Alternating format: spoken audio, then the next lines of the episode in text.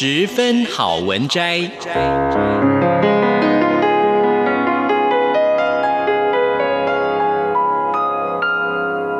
十分钟的心灵补给站。无论是快乐还是悲伤，不管是白天或是黑夜，阅读一篇好文章，也许只要短短十分钟，却能在你的心头低回，往复不已。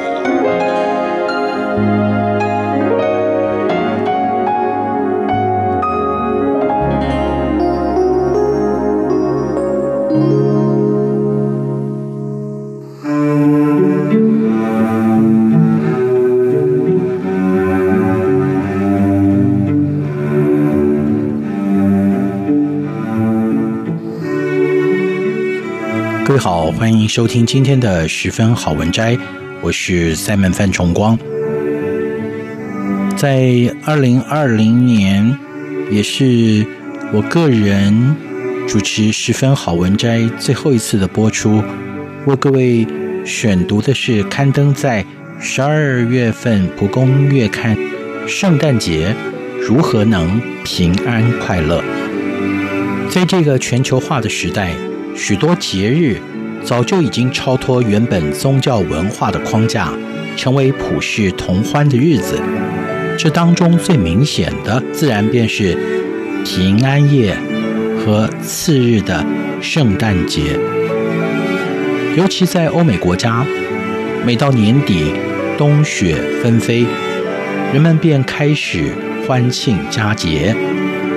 有的把家里装饰得五彩缤纷，等待传说中的圣诞老人爬烟囱；有的则外出呼朋引伴，彼此祝福平安。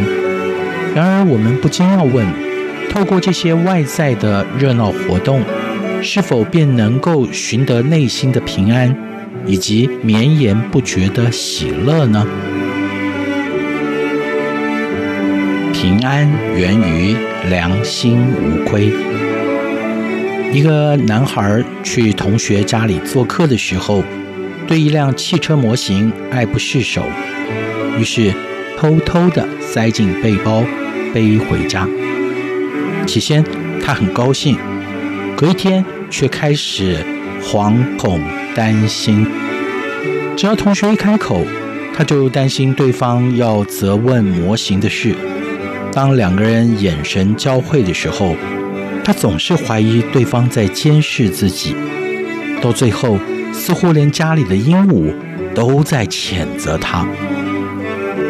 就这样疑神疑鬼了好几天，男孩根本睡不好觉，于是找来同学，一五一十把原委告诉他，并且物归原主。同学却笑嘻嘻的表示，根本不记得自己有哪些玩具，自然也不会把这件事放在心上。得知一切都是自己作茧自缚，又获得了同学的谅解以后，男孩心里舒畅无比，晚上也能睡得香甜了。平安，首先要良心无亏，对得起别人，也对得起自己。当内心波澜不惊，才有余裕去应付挑战，将眼前的道路走得平稳顺畅。平安其实是源于信心坚定。盲剑客看不见任何事物，但他却是武林中最难缠的对手。无论是下毒、暗杀、围攻，或者光明正大的单挑，他都能够迎刃而解。后辈无比崇敬地问他：“好几次您都身陷凶险，为什么结果却总是能逢凶化吉呢？”啊，因为我的眼睛不行，所以反而比一般人强大。怕后辈听不懂。王剑客解释：“除了剑，我也将听力和嗅觉练到极致。甚至能用自己的肌肤感受空气的流动。我相信自己的感官，相信自己的江湖经验，相信自己的同伴。同时，我也相信在铲除恶党以前，我不会死。正因如此，我握剑的手非常稳定，我的心绝不摇动。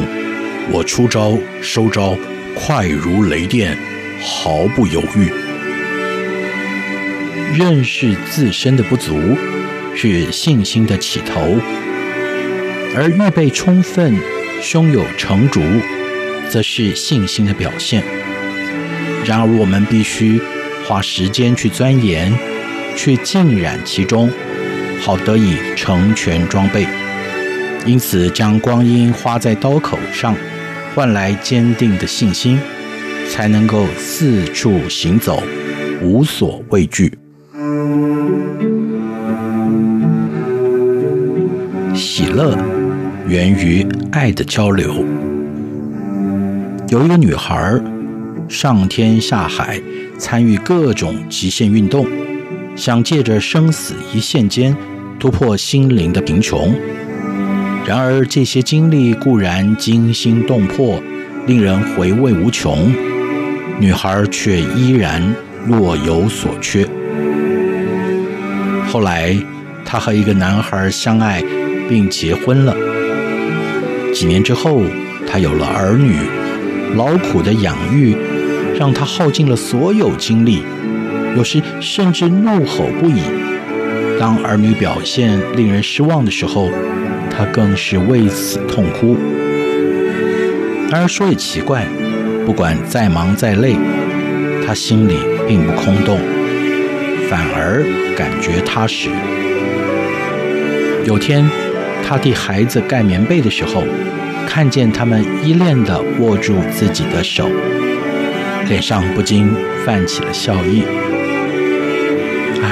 我明白了，因为以前我只有自己。现在我有了他们，我没有把爱藏起来，而是为家人付出所有，所以他们也以真诚的心回报我。爱的单相思是辛苦的，但爱的交流令人喜乐。无论是为着亲友，或是陌生人，当他们懂得向我们说声感谢，一切付出便似乎值得了。因此，盼望做个快乐的人吗？先把自己的爱撒出去，我们将回收满满的笑容。